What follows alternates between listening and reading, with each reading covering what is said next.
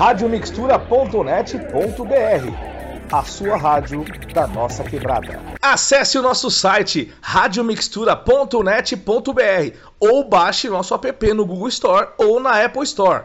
radiomixtura.net.br A rádio da nossa quebrada. radiomixtura.net.br A sua rádio da nossa quebrada.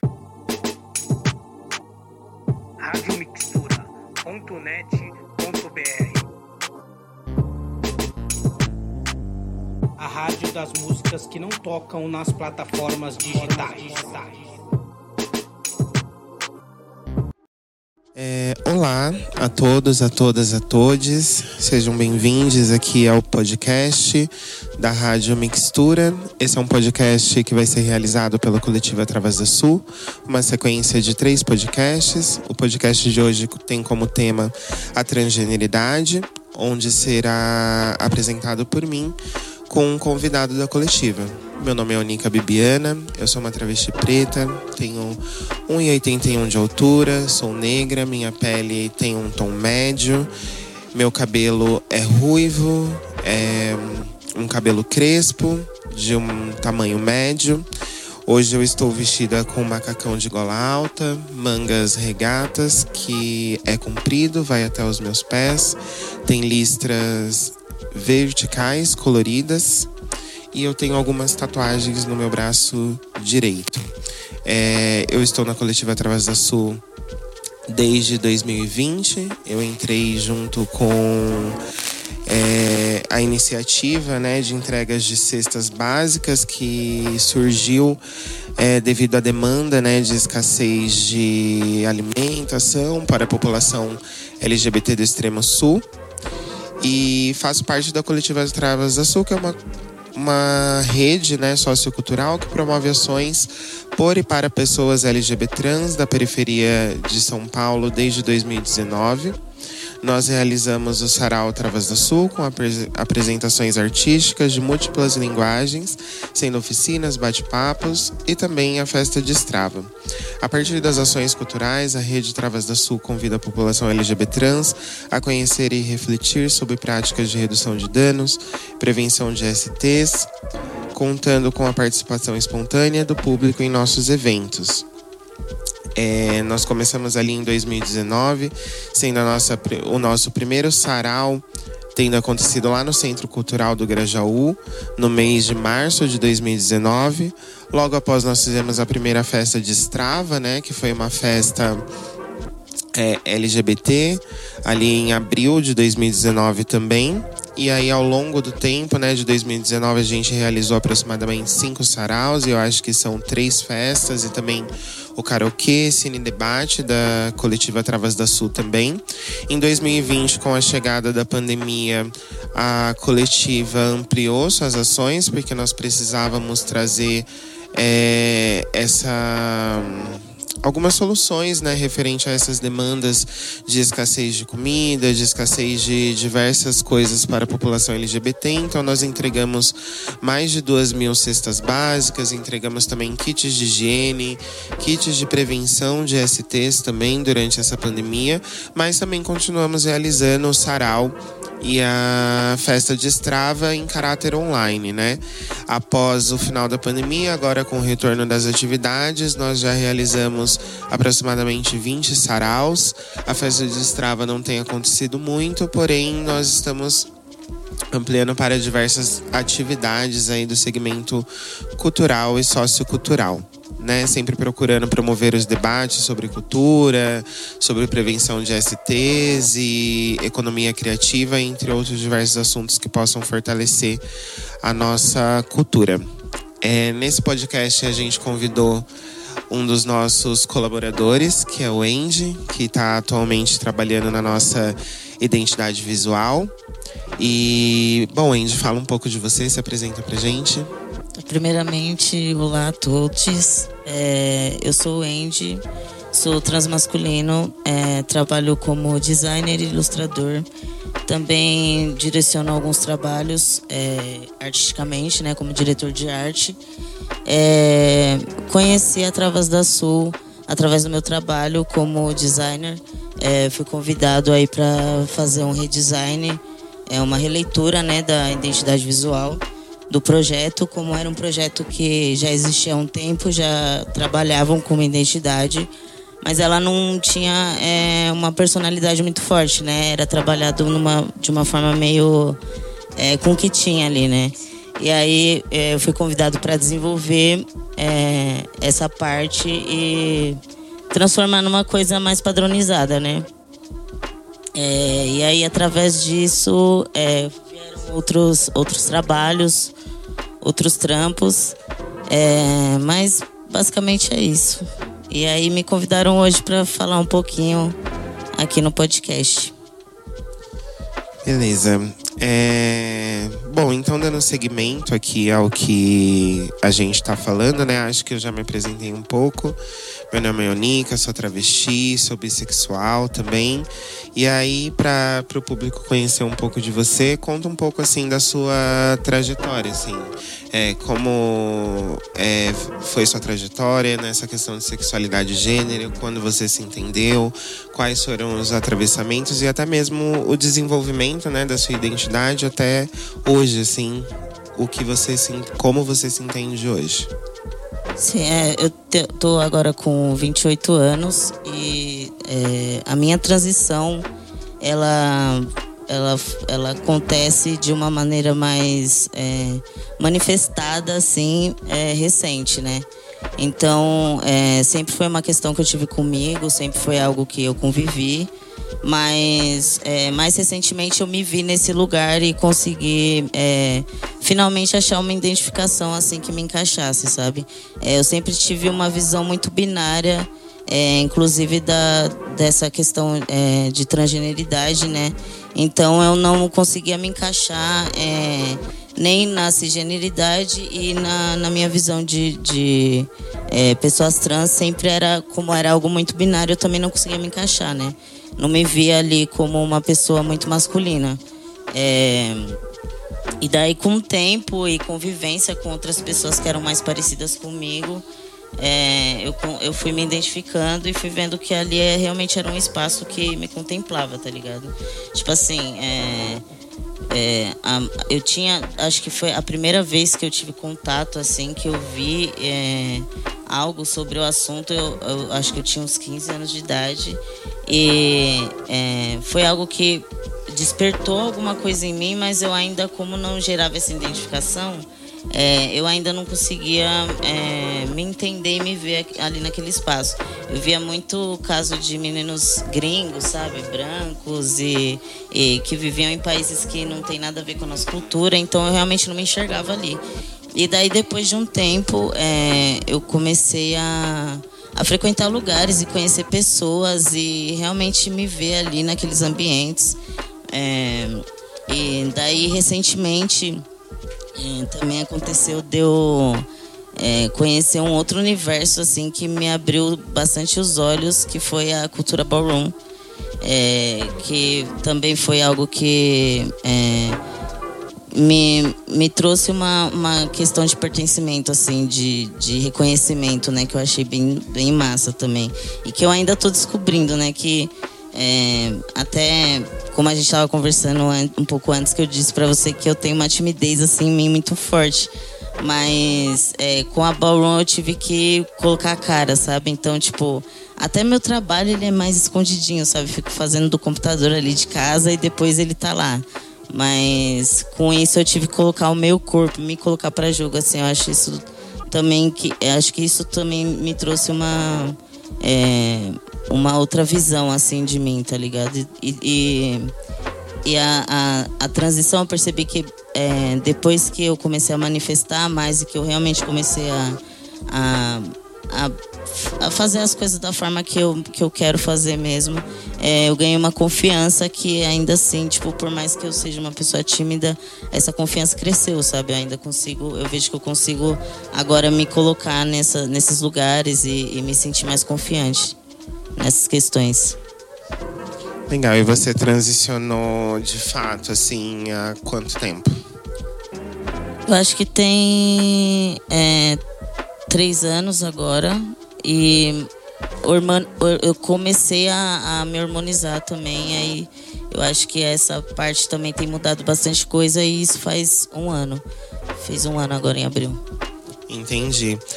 É, o que você fala, tipo assim, é, eu me identifico muito, porque eu acho que eu também demorei muitos anos para conseguir transicionar, por não me sentir confortável com as referências de transfeminilidades que existiam, que já estavam muito prontas e postas ali, como se essas fossem as únicas possibilidades do que a gente podia ser, né? E acredito também que a falta, né, realmente dessas referências mais, é, digamos, transgressoras, né, e que não são, que rompem, né, com a lógica ali do padrão binário, ela, a escassez dessas referências me fizeram é, transicionar, eu acho que um pouco tardiamente, assim, não que eu acho que tenha dado alguma coisa errada ou que eu me arrependa, eu acho que do é, do momento né, em que eu finalmente decidi transicionar. Acho que isso colaborou muito para que eu estivesse no lugar onde eu estou hoje, tivesse conhecido as pessoas que eu conheci hoje, porque eu acho que se eu tivesse transicionado há 10 anos atrás, tudo seria totalmente diferente. Mas eu acredito que eu transicionei um pouco tardia por achar também que só havia essa possibilidade, né? Que era super binária, que era super padrão de do que as pessoas achavam que era uma pessoa trans, né? E eu acho que para mim eu ainda tive muitas referências assim na mídia do que era uma travesti, né? Porque eu acho que desde os anos 80, desde os anos 70, eu acho na verdade que quando começa realmente o movimento de travestis no Brasil e elas começam a ganhar visibilidade artística, né? Com vários nomes que a gente conhecia, é, que a gente conhece, né? Até hoje eu ainda tive muita referência de travestis para ver, para ter, né, de possibilidades. E a gente vê já travestis na televisão há muito tempo, mesmo que seja de uma forma mais caricata, né? Mas homens trans e transmasculinidades a gente está começando a ver só agora, né? De eu acho que cinco anos para cá que realmente homens trans, pessoas transmasculinas, não binárias, né, é, começaram realmente a ganhar espaço no mercado e tipo servir de referência, né? E ainda mais se tratando de nós, pessoas negras, eu acho que isso ainda muda, né? Porque se tratando do, do do ideal, né, do homem preto, eu acho que para vocês ainda é mais difícil encontrar referências que fogem, né, desse binário e fogem do estereótipo do que é um homem negro. Você sente isso também que tipo a sua transição foi um pouco tardia, talvez por falta de referências que não fossem essas binárias? Sim, com certeza. É, é, eu acho que a identidade de um homem negro cisgênero já é muito limitadora, assim, sabe? É, em várias questões, assim, de se expressar, é, de, de. Acho que expressões em geral, assim, sabe? Como você fala, como você senta, como você age, é tudo muito limitante, assim. É, e, e quando você é uma pessoa transmasculina, você não tem é, já não tem essa referência, tá ligado? Tipo, é, e quando você tem, ela é branca, ela é totalmente afastada da sua realidade. Então, é, também tem a questão de, tipo assim, como a gente tem pouco exemplo e, e, e a gente se vê muito pouco, é, acaba misturando muito essas questões, sabe? Tipo, ah, eu não, não, eu não vejo um exemplo de transmasculino negro, então eu vou me espelhar no, no, no na masculinidade negra, cisgênera. E ela é muito violenta, muitas das vezes, tá ligado? Tipo. É, e, e, eu vejo que, que se, muitos meninos se perdem assim nessa na hora de criar essa identidade por conta disso, tá ligado? Porque muito dificilmente você é, se vê naquele lugar e quando você se esforça para estar tá naquele lugar, você acaba se tornando uma pessoa que você não quer ser, sabe? Tipo, é um lugar bem violento, assim. Sim, eu acredito que isso também aconteça né, nas feminilidades, porque eu acho que no primeiro momento, quando a gente transiciona, acho que uma das coisas que motiva a gente a ir por esses caminhos e começar a se perder é o fato da gente querer se colocar no mundo e sentir que a gente não está sendo validado, né? Então, tipo assim, você se identifica como uma pessoa que não é quem determinaram para você quando você nasceu, mas aí ao mesmo tempo você vê que o tempo todo a sociedade está tentando negar isso, né, para você. E aí eu acho que na busca, né, por essa aceitação e por essa validação, às vezes a gente se perde um pouco no caminho e vai muito além do que inicialmente a gente gostaria de ter ido, né? Eu vejo que tanto nas feminilidades quanto, na, quanto nas masculinidades trans existe um movimento de no começo se jogar muito e aí muito ali no estereótipo mesmo de querer é, fazer harmonização e cirurgias de adequação e adequar muito a estética, até mesmo em relação a roupas, a forma de falar, de andar, de agir, os lugares que você frequenta. A gente vai muito ali dentro do estereótipo, né? E eu acho que com o tempo e com o passar dos anos, a gente vai começando a pensar o que realmente faz sentido pra gente. E aí a gente vai lapidando de novo, né, essa identidade. E eu acho que toda pessoa trans, mesmo que seja não binária, eu acho que passa por esse momento, né? Porque a nossa construção de identidade, ela não é como a cisgênera, né? Que a vida toda todo mundo disse ali, não, você é isso, você é isso, e aí as pessoas ficaram confortáveis com isso. Mas a nossa identidade, a gente rompe com a lógica, né? E aí a gente rompe com a lógica e começa a pensar numa referência que já está pronta, que é a referência de feminilidade e masculinidade da cisgeneridade. Só que ao mesmo tempo é o que eu penso às vezes para mim. Eu quero quero me adequar, eu quero romper e destruir essa, essa lógica e essa estrutura, né? Mas eu acho que é muito importante, assim, esse, esses momentos, né? E acho que a gente não pode também se culpar. Eu acho que a gente tem que experimentar mesmo, se jogar mesmo. E com o tempo a gente vai se entendendo um pouco melhor e vai decidindo o que é bom de fato, né, pra gente. Sim, o que nos cabe, né, de fato.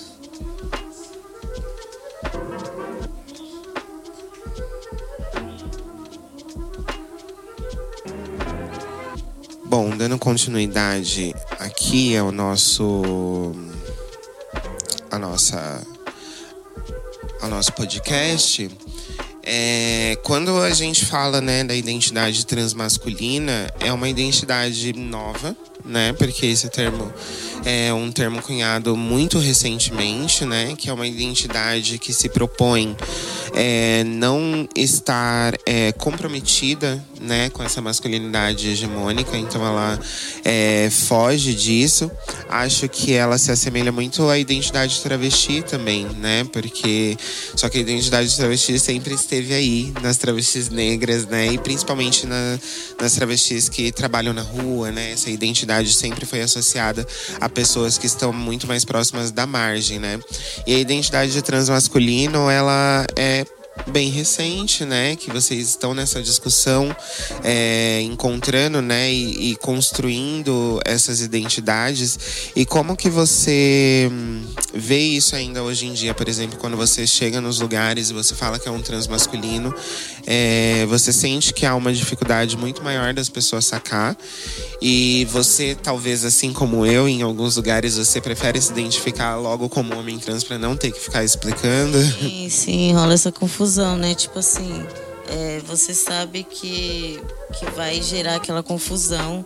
Então é melhor que, que você já deixe de acordo com que a pessoa vai entender, tá ligado? Tipo, eu quero que você me trate no pronome masculino. Então, como que eu faço você entender isso? eu vou me apresentar como um homem, tá ligado? Mas é uma coisa que, tipo assim, é, nunca me gerou identificação. E eu acho que até por isso que isso foi uma das coisas que é, ajudou na minha transição e ajudou a entender que era isso mesmo que eu queria e que eu estava indo no caminho certo. É, eu acho que essa questão de, de, de ter esse, essa nova é, como se fosse esse novo lugar, assim, pra gente poder ir e, estar, sabe? É, eu vejo muita. É, eu vejo que é muito similar mesmo a, a, a, a nomenclatura, assim, que é dada às travestis, porque é isso, né? São corpos que eles são vistos é, de forma longe da binaridade e, e muitas das vezes são corpos marginalizados, né? Eu vejo que esse termo ele saiu da, do, do mesmo lugar, tá ligado? Sim. É, sim, eu acho que também ele vai de encontro ao que a travestilidade vai também, que é tipo assim, é, a gente não é mulher, a gente não quer ser mulher, a gente não quer estar tá comprometida com essa mulheridade é, hegemônica, né? Mas ao mesmo tempo a gente é uma identidade feminina. E a gente Sobre quer... essa limitação, né, que é imposta. Tipo, se você se, se diz homem trans você tem aquele limite ali, sabe? E eu acho que quando a gente é, tá dentro dessas, é, desse, desses recortes, a gente já tá fora desses limites, tá ligado? Tipo, como pessoas negras mesmo, como corpos marginalizados, assim, periféricos. Então, tipo assim, a gente já não é. A gente já tá longe daquilo, tá ligado? Então, ter esse lugar é, uma, é um alívio, assim, né? É, sim. É, pensando que homens e mulheres negras cis eles já não são tidos como humanos, né? Exatamente. E que a gente já não é tido como o homem e a mulher da sociedade, né? Que é o homem branco e é a mulher branca. A nossa identidade é até contraditório quando a gente pensa que às vezes as pessoas cis não entendem as nossas identidades, né? Porque eu acho que as transgeneridades negras que fogem desse binário, elas estão muito mais de encontro ao que deveria ser lá na origem, né? Da gente não pensar é, as nossas identidades com essa binariedade do que do que qualquer coisa, porque no fim das contas essa categoria homem e mulher foi criada pelo homem branco, né?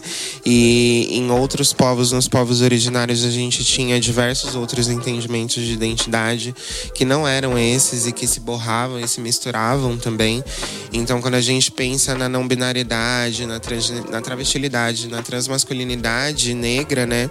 A gente está indo justamente de encontro às origens mesmo, né? A gente está negando o que foi imposto, né? Eu acho que na colonização para realmente se voltar para o que a gente deveria, né? Desde o começo.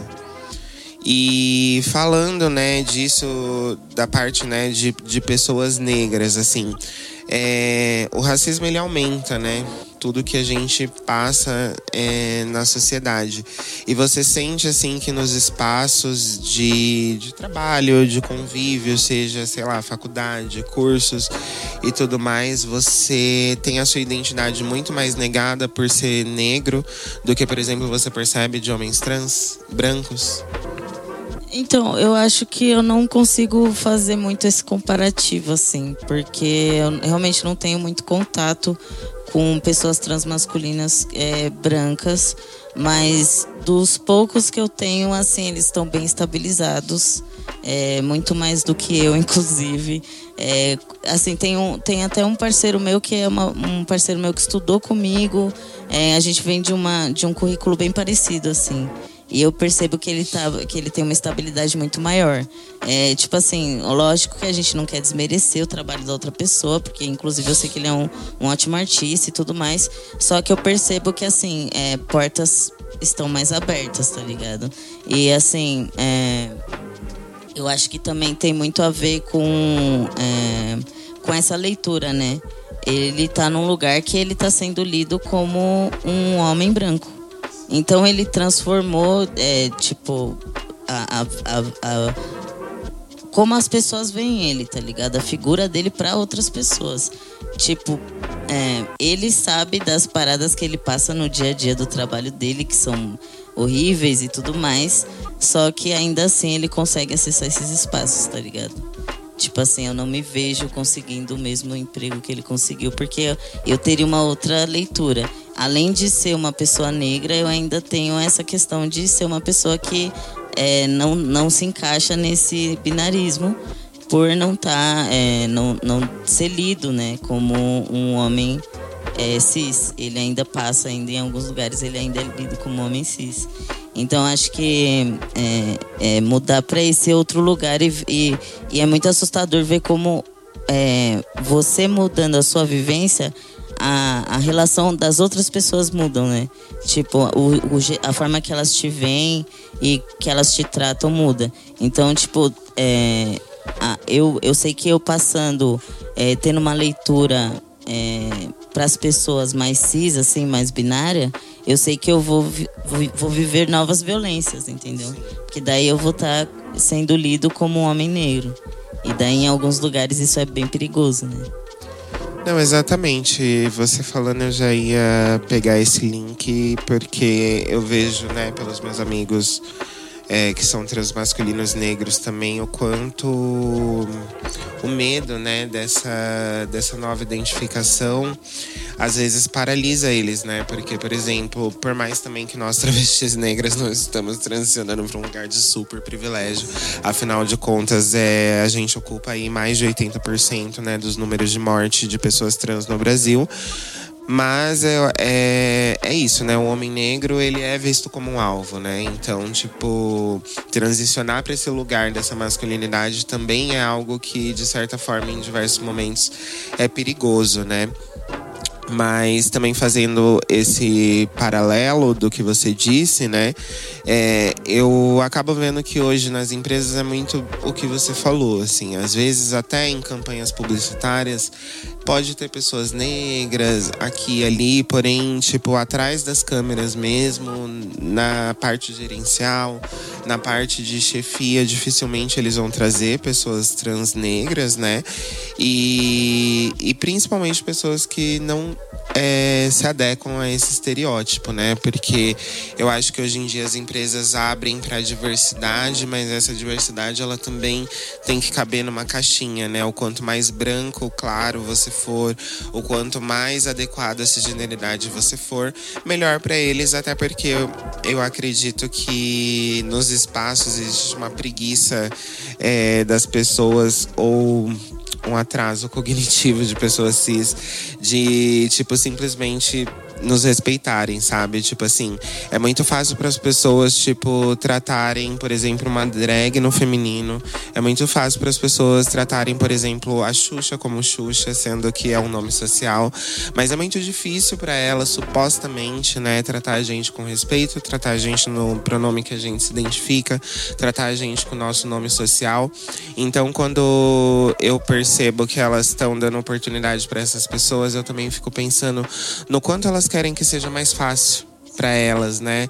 Tipo, simplesmente olhar para você e aí saber a forma como você deve ser tratado pela forma como você se veste, sendo que isso não deveria ser relevante, né? Eu acho que a partir do momento que você chegou, independente do, da sua estética, e você falou, eu quero ser tratado assim, a partir daquele momento é isso. Pra gente é natural, né? Pra nós que somos trans, isso é muito natural. E aí eu fico pensando no quanto desonesto é a pessoa se dizer que é difícil para eles, né? E aí, com o que você trouxe, é isso. Eu acho que para nós existem muito mais desafios de se inserir no mercado de trabalho, até por conta de não sermos essas identidades que eles esperam, do que para outras pessoas, né?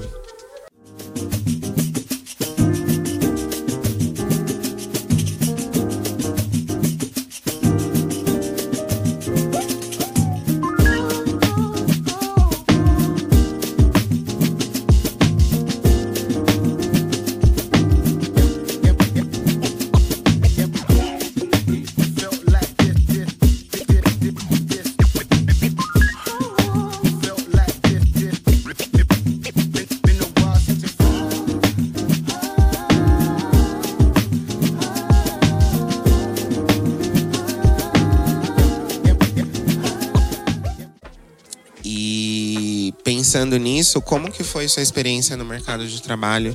Tipo, até agora, você transicionou durante esse tipo, desde o começo ali que você fala, né? Que você fez o seu curso técnico, profissionalizante, e aí até hoje você transicionou dentro do trabalho, durante, como que foi isso? Então, é, eu comecei meus estudos é, muito antes da transição, antes até de entender o que era isso e o que estava acontecendo. Tipo, ainda nessa época eu só tinha aquelas referências de fora, então era algo muito. Nossa, tem gente que tem coragem de fazer isso, que loucura, sabe? E não me colocava naquele lugar, me via, tipo, longe daquilo. E daí, é, é, eu comecei trabalhando é, em, em telemarketing, né? Tipo, consegui, assim que eu arrumei o primeiro emprego em telemarketing, eu comecei a fazer o curso já, pagar meu curso. Aí fui é, fazendo inglês na época também, e aí eu consegui um emprego em um hotel e trabalhava na recepção. Aí é, já procurando coisas na área, assim, porque eu, eu tinha muita vontade de trabalhar com design. E aí eu consegui meu primeiro emprego numa agência, era um estágio. E aí eu fiquei um tempo nesse estágio e depois fui para assistente, tudo isso antes da transição.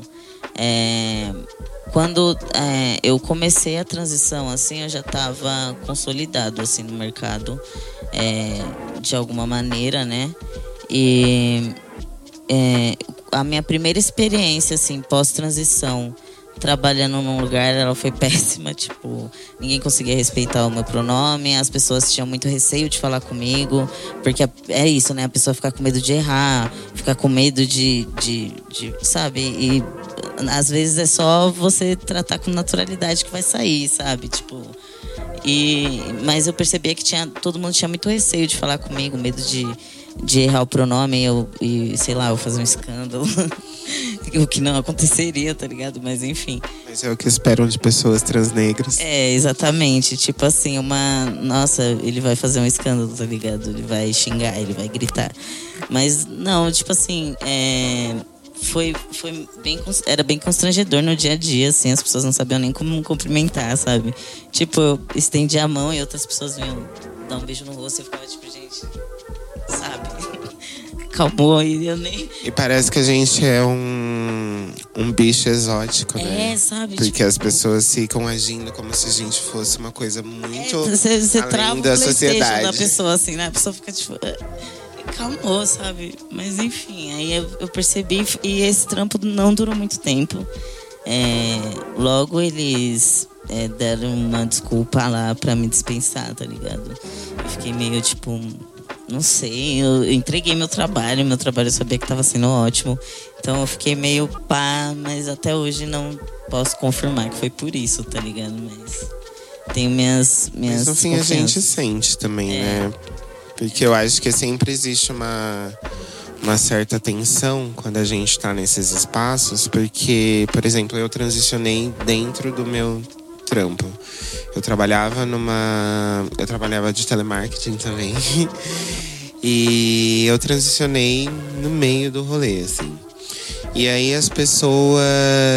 É, é, engraçado porque quando você trabalha em empresas que são supostamente progressistas, e eu falo supostamente com letras maiúsculas, porque elas nunca são de fato, ela.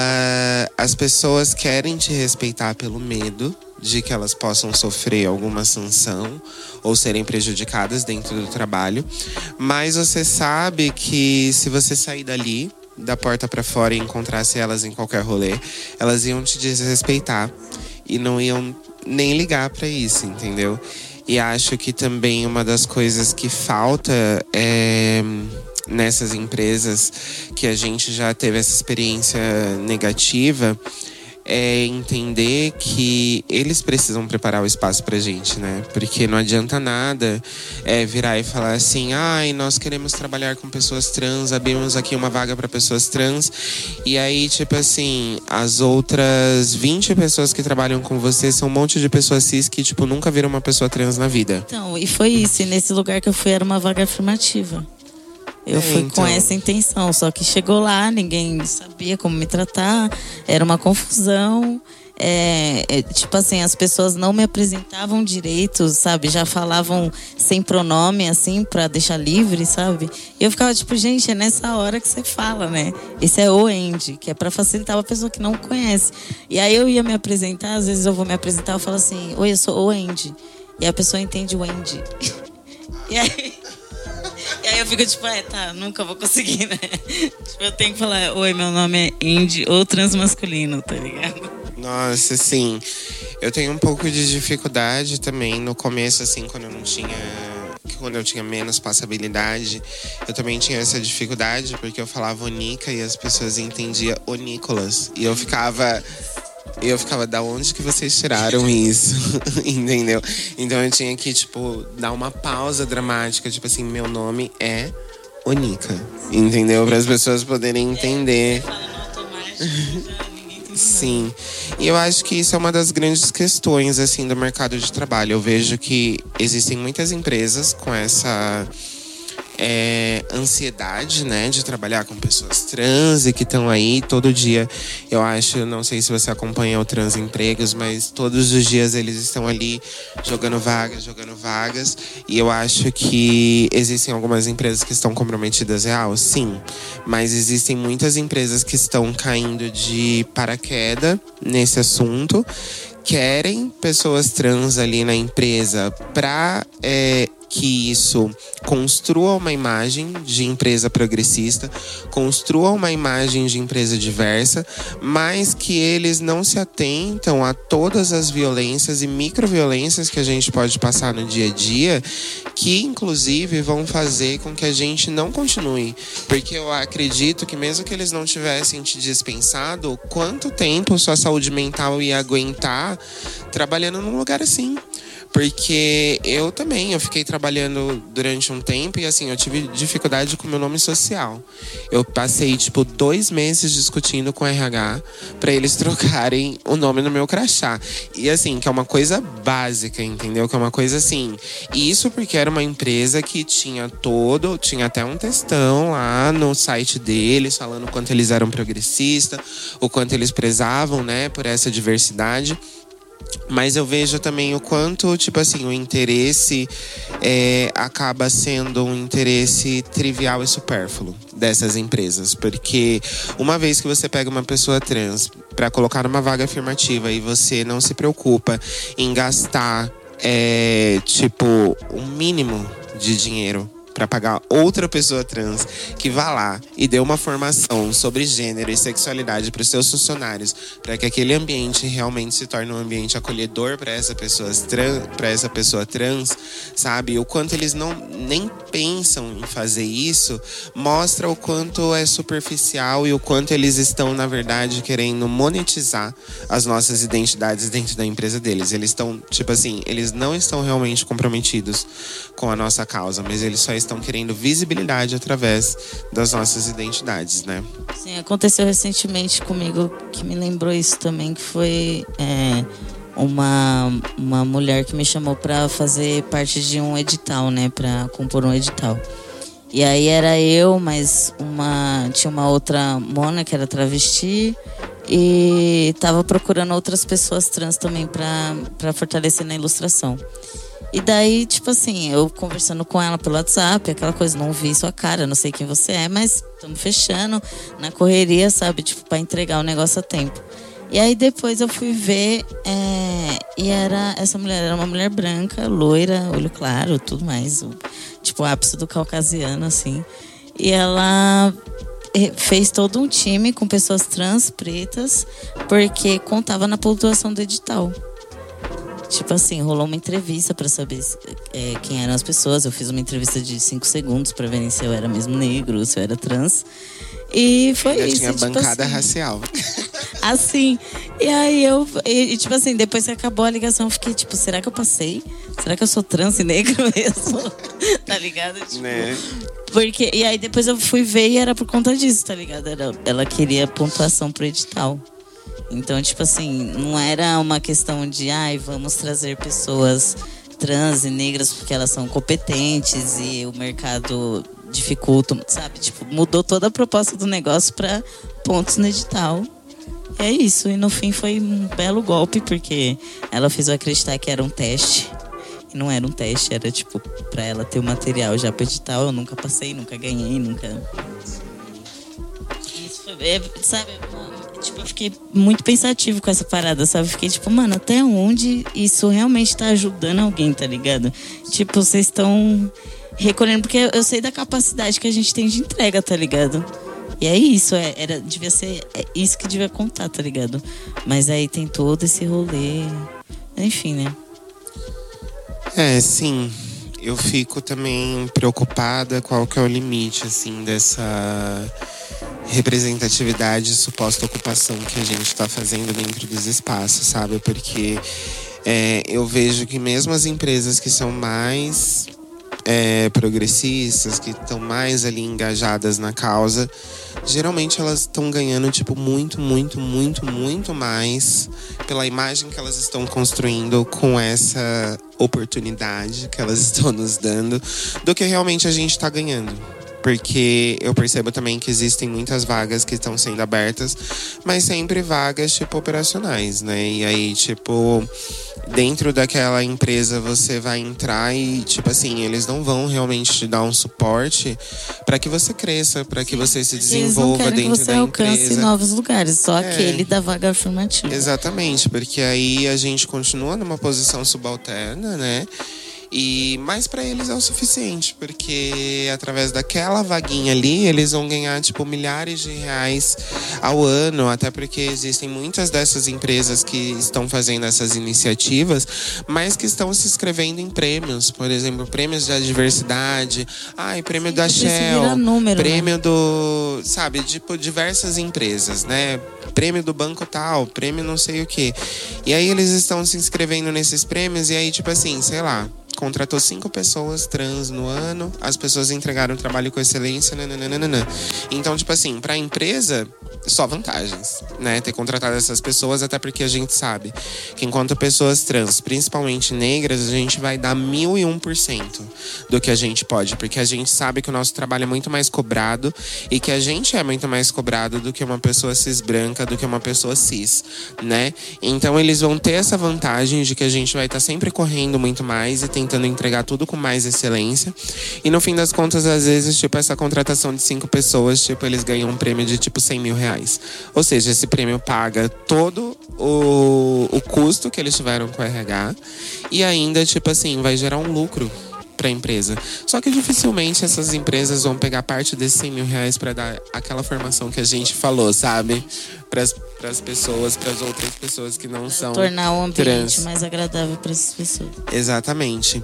E aí, já pegando um link com isso, é, como que você tem visto é, a falta de equidade nas vagas de trampo e oportunidades entre, tipo, mulheres trans e travestis e homens trans e transmasculinos? Porque há uma disparidade muito grande, né? Do quanto a gente vê de oportunidades. Inclusive, muitas dessas oportunidades ati- afirmativas estão... é, são voltadas exclusivamente para mulheres trans e travestis, sendo que às vezes a função não é uma função que pode ser executada apenas por mulheres, né? É uma função X, mas mesmo assim eles direcionam para mulheres trans e travestis.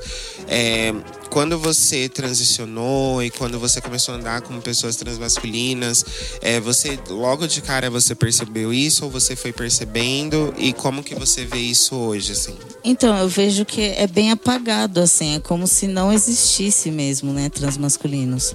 É, quando, quando há essas vagas, assim, geralmente elas, quando elas dizem o nome é, travesti é- ou, ou pessoas trans, é sempre isso, né? É, mas eu, é tipo assim, ó, o, que, o que aconteceu comigo é que acabou que eu fiquei longe do, do mercado convencional, assim. Depois dessa experiência, principalmente, assim. É, então eu faço, eu tenho trabalhado de home office, eu entrei mais pesado na parte autônoma, assim, então eu tô é, lidando com os meus próprios clientes e eu não tô nesse ambiente corporativo. Porque eu acho que é, ele é muito muito violento, enfim, essas microagressões elas contam muito, né, no fim. É, mas assim, observando ao meu redor, eu percebo que para a parte de CLT, é, os, os meus colegas transmasculinos eles têm mais facilidade. Eu acho que ainda é um, é um corpo que na, na cisgeneridade assim ele é- ainda é mais aceito. Eu acho que o, o- principalmente falando de pessoas pretas, né? Porque no, no- que, que são as pessoas que estão no meu convívio. É, a, ela, ela passa aquela leitura de mulher preta ainda, né? Ainda mais travesti. Então é tipo assim, pé na porta, entendeu? E o transmasculino é ainda aquela coisinha mais quietinha, mais sabe, que dá pra, pra controlar mais, assim. Então acho que no CLT eu percebo que tem mais amigos que têm facilidade, enquanto minhas amigas travestis não têm essa facilidade. Sim. É, pensando né, nisso que você falou, eu acho que tem uma coisa que é muito importante da gente entender da diferença né, da, das identidades masculinas e femininas aqui no Brasil, que é o fato de que mulheres trans e travestis transicionam muito cedo né? A gente transiciona com tipo 11, 12, 13 anos e com 14, 15 a gente já tá na prostituição. Diferente de muitos homens trans que eu acho que além do fato de não terem tido muitas referências durante a vida, estão transicionando tardiamente. Isso possibilita com que eles transicionem, por exemplo, já formados no ensino médio. Isso possibilita que eles transicionem muitas vezes dentro da faculdade. Isso possibilita que eles transicionem já depois de ter uma estabilidade é, em questão de trampo ou já ter se consolidado, né, numa questão de trampo. E isso é mais raro, né, entre nós travestis. Geralmente a gente transiciona e rompe já com a família, com tudo que a gente precisa romper muito cedo. E aí isso atravessa a nossa trajetória de estudos e de carreira e a gente acaba sendo jogado ali na prostituição muito cedo e aí não se forma, não termina os estudos, não faz faculdade e também eu acho que pelo fato de que a travesti há muito tempo ela já tem essa imagem de marginalização é, realmente isso torna muito mais difícil, principalmente quando a gente é preta, porque, tipo assim. Não acaba virando uma, uma referência até no subconsciente, né? Tipo, Sim. aonde você vê esses corpos? Os corpos que são iguais É, e tipo assim, geralmente a gente automaticamente é associada à prostituição, né? E existe também a, aquela questão de que a travesti é associada à violência, né? Então, dentro desses espaços, a gente, as pessoas sempre vão esperar a agressividade da gente. E também porque a gente tem uma outra forma de falar. A gente é muito mais expressiva, a gente já grita, a gente já xinga. Então, as pessoas realmente, eu acho que vem na, nos transmasculinos o que você falou, uma identidade onde eles podem lapidar muito mais fácil dentro do jogo que é a CLT, né? Sim. Sim, e tudo isso é, é uma ilusão, né? Porque chegar lá é tipo só. Tipo assim, é como se. Beleza, você pode chegar aqui, mas você não vai longe, tudo aquilo que a gente tava falando, tá ligado? É a mesma sensação. Rádio Mixtura é uma rádio web do extremo sul da zona sul de São Paulo e vem compartilhando com o mundo a troca de conhecimento do dia a dia da nossa querida e amada periferia. Fazemos parte da nossa rede local, nacional e latina. Nossa comunicação é via áudio e vídeo e tem o foco de trabalhar com os objetivos de desenvolvimento sustentável através do conhecimento ancestrais, usando as tecnologias de hoje para um futuro melhor. Informamos notícias, matérias, denúncias, contos, aulas, diálogos, vivências, workshops, palestras, músicas, poesias, shows, feiras, eventos, mixtapes, vinhetas, playlists e podcasts. Nosso conteúdo é diverso e a programação é ampla e aborda temática nas áreas dos povos indígenas, mulheres negras, LGBTQIA, discotecagem de vinil, comunicação popular, futebol de várzea, sustentabilidade, alimentação, cultura popular, feminismo, empreendedorismo, literatura, hip hop, fotografia, jornalismo, parto humanizado, roda de samba e cultura de quebrada.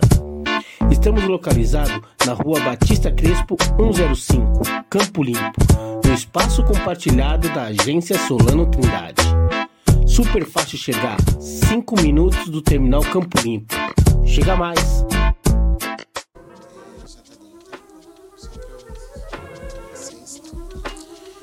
É, bom, é bem isso, né? É, bom, agora mudando um pouco os ares, né? Falando de outras coisas, queria saber de você é, quais são suas referências assim de transgeneridades no geral, acho, e também de masculinidades negras, quem você tem como referência, quem você segue, é, que nem você falou que você se aproximou, né, de vários homens trans e de identidades, né, mais masculinas e que foi isso que na verdade foi te incentivando também a transicionar.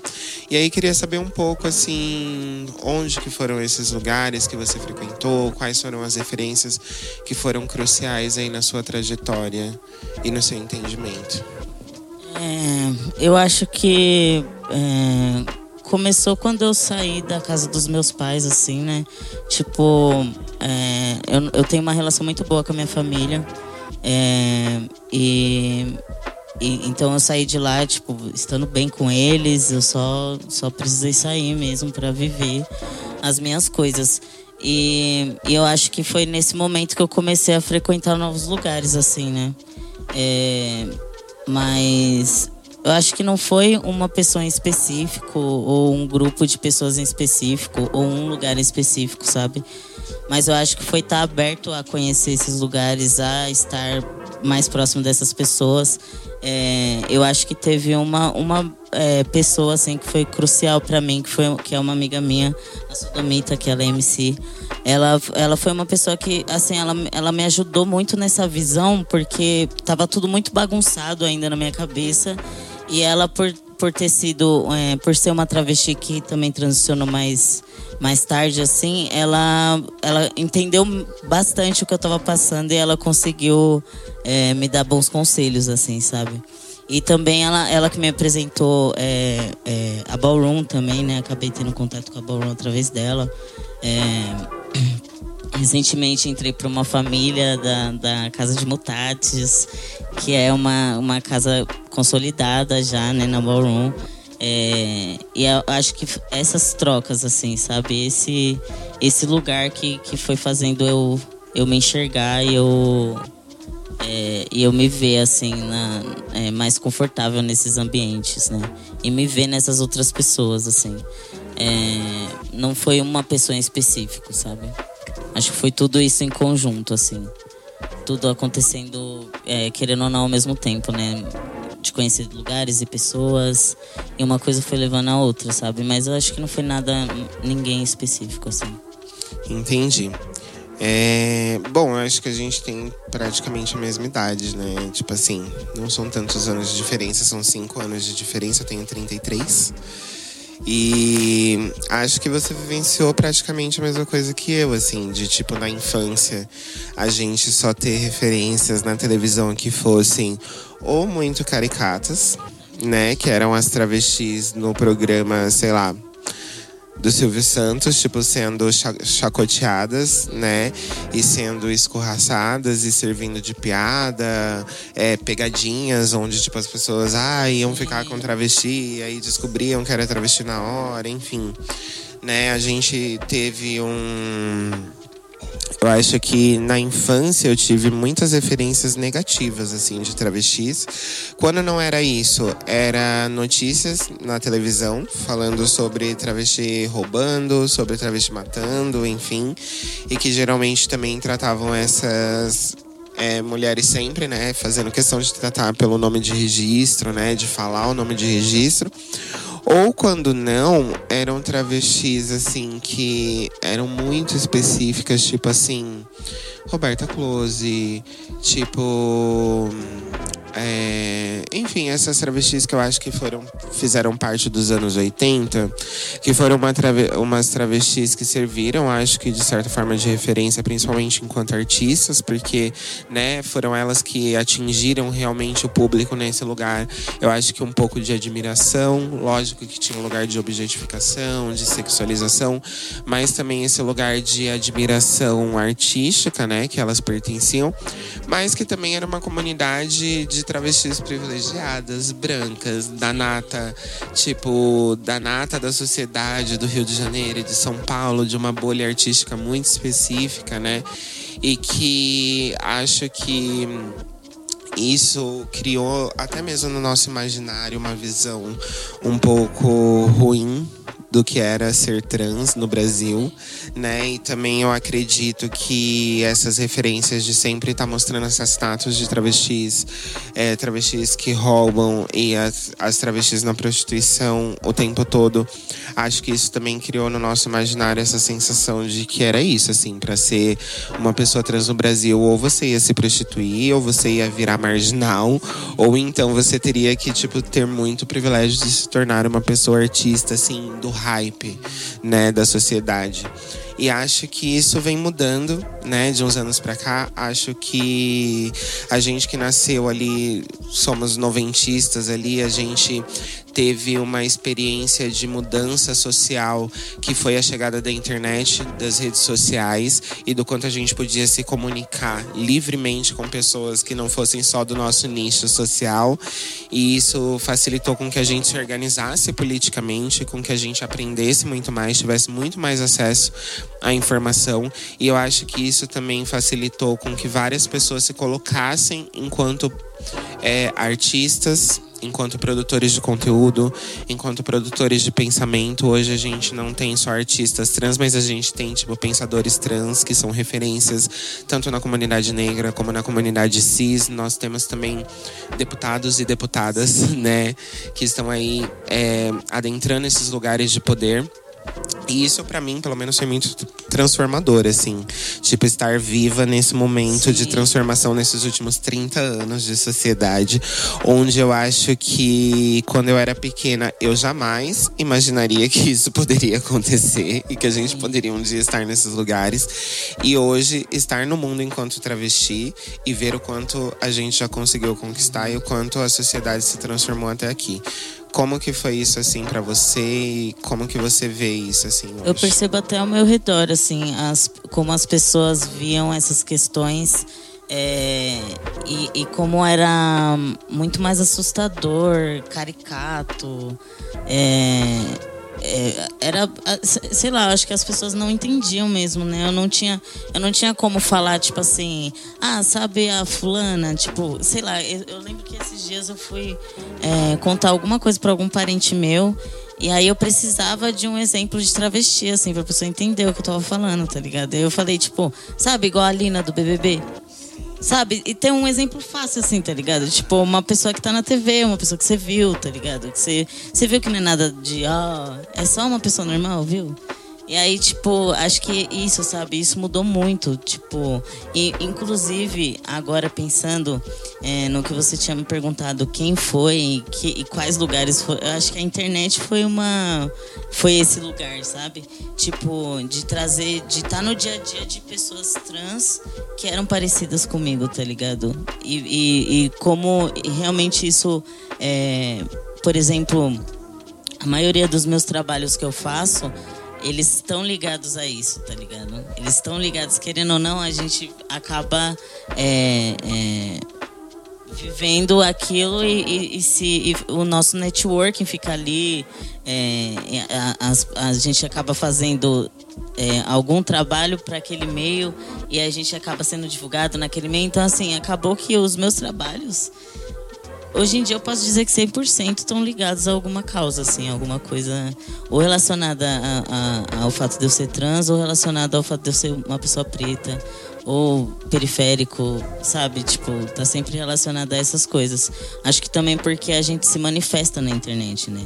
Então as pessoas sabem quem eu sou, como eu penso, é, qual, é, qual é o público que eu vou atingir quando eu for conversar com alguém através das minhas redes sociais.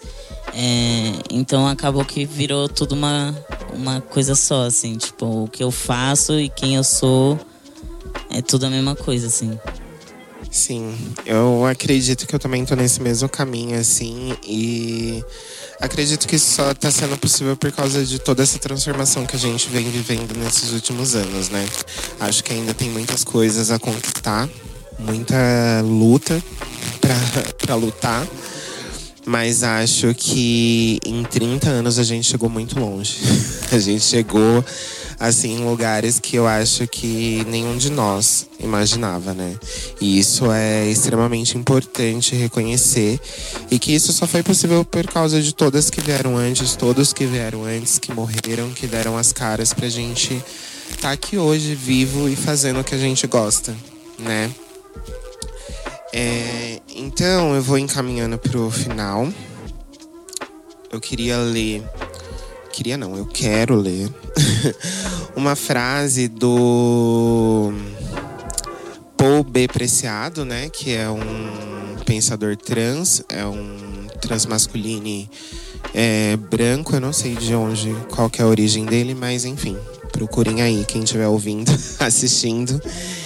E a citação é a seguinte: essa será a mais importante das guerras, porque o que está em jogo não é nem o território, nem a cidade, mas o corpo, o prazer e a vida.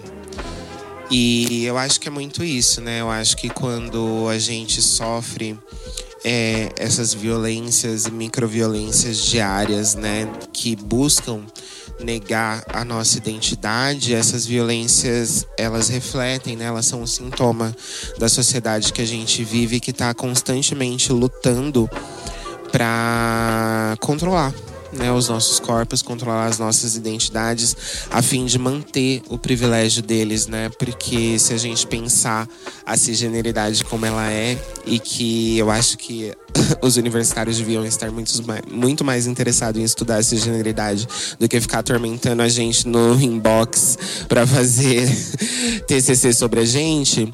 Acho que se a cisgeneridade fosse realmente estudada com uma visão crítica, ela está fadada ao fim, né?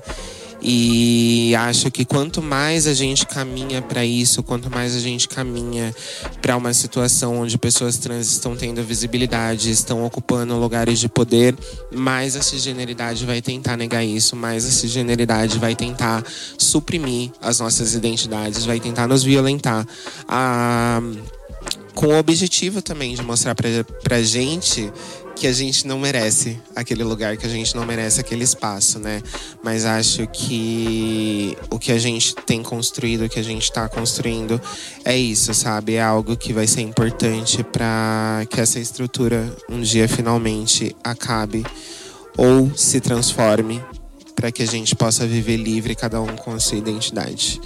É, como a gente está encaminhando para o final, vou passar a palavra para você, para que você, sei lá, fale alguma coisa ou dê algum, alguma ideia que você queira ou que você sentiu desse podcast. É Achei é legal, primeira vez que eu falo assim, né, pra... com o microfone na mão. É, mas é isso, da hora, tipo, acho que é, o papo ele já falou bastante por si só, né? A nossa conversa, tipo, foi bem, bem chave, porque é, às vezes a gente falando quando a gente para para conversar mesmo e desenvolver, que a gente coloca, organiza algumas ideias que sempre estiveram na nossa cabeça, só que a gente nunca bota para fora, né? Então, muito interessante esse, esse, esse papo, assim. Mas é isso, agradecer pelo convite. É, mais uma mais uma experiência desbloqueada. uma nova skin desbloqueada. Mas é isso, só agradecer mesmo. Bom, então é isso. Estamos nos encaminhando para o fim desse podcast. É, como vocês já sabem, né? Meu nome é Onica Bibiana. Minhas redes sociais é onicaralho, com K. Temos aqui também o Andy, que foi o nosso convidado do dia. O arroba dele é Andy Faz Arte.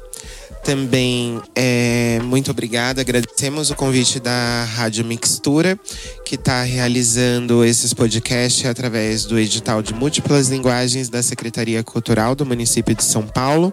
A Rádio Mixtura, o arroba é arroba Rádio Mixtura, com X, né? M-I-X-T-U-R-A. E a Rádio Mixtura ela é uma iniciativa que acontece aqui na agência Solano Trindade, no Campo Limpo. E o arroba da agência é arroba AG Trindade. Aliás, Solano Trindade, né? E aí, procurem a gente nas redes sociais, nos sigam. É, busquem nos conhecer, conhecer o Andy, a mim, o que a gente faz. Procurem pessoas trans para ter como referências. E é isso. Muito obrigada e até a próxima.